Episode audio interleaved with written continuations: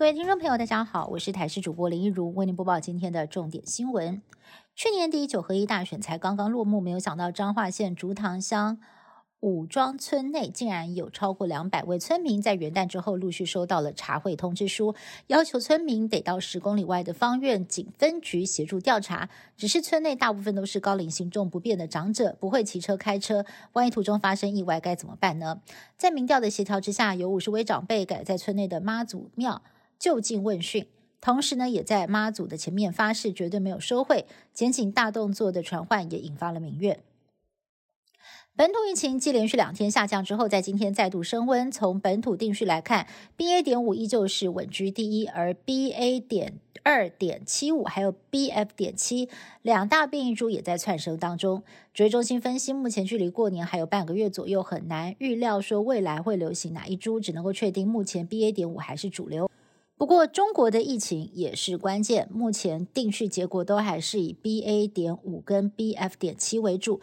不过还是要提醒大家，现在还在本土第三波疫情当中，希望大家趁着过年前夕，医疗院所还有在服务的时候，赶快去打疫苗。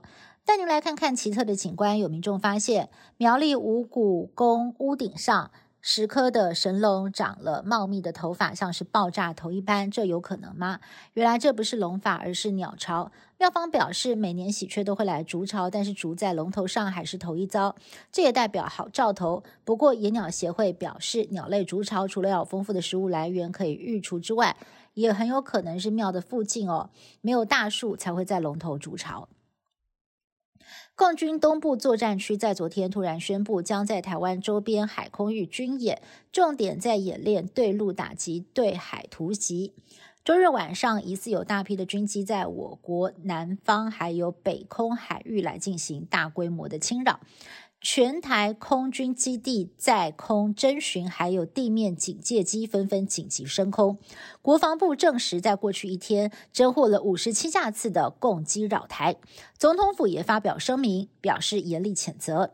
有学者分析，对岸军演的目的其实是在施压美方。中国八号起大开国门，令各国如临大敌。日本九号再祭出严格的防堵措施，从澳门入境旅客从十二号开始也必须要提交离境前七十二小时内的阴性证明，并且做出 PCR 检测。另外，比利时检测来自中国航班的废水，第一架航班就验出了微弱阳性反应。另外，香港七号也宣布发现了 Omicron 变异分支 XBB. 点一点五病毒株首例，再加上现在又跟中国重开边界，恐怕会再掀一波疫情海啸。迎接兔年，小朋友期待的十二生肖终于轮到可爱动物区的成员了。没有想到，部分的新年兔子设计引发争议。在印尼著名的中国城，几座巨兔装饰不但尺寸惊人，红色的眼睛被网友认为很有日本恐怖漫画的风格，和一般兔子可爱的模样真的是不太一样。另外，在中国大陆去年年底就亮相的兔年邮票，其中一只蓝身红眼兔配上人类的手，也在民众之间引来不少负评。没想到几天前，广西南宁还推出了实体版的玩偶，在争议声当中，马上就遭到撤换。美墨边境非法移民人数屡创新高，拜登政府遭到在野党批评软弱。拜登上任两年来，八号首次亲自视察美墨边境，不过遭到共和党籍的德州州长痛批，实在是来得太晚了，要求严格执行移民法规，否则这趟视察也只不过是作秀而已。而拜登接下来将会参加北美领袖峰会，预料美加墨三国领袖将会聚焦毒品跟移民问题，期盼解决拜登政府的烫手山芋。以上新闻是由台视新闻部制作，感谢您的收听。更多新闻内容，请您持续锁定台视各节新闻以及台视新闻 YouTube 频道。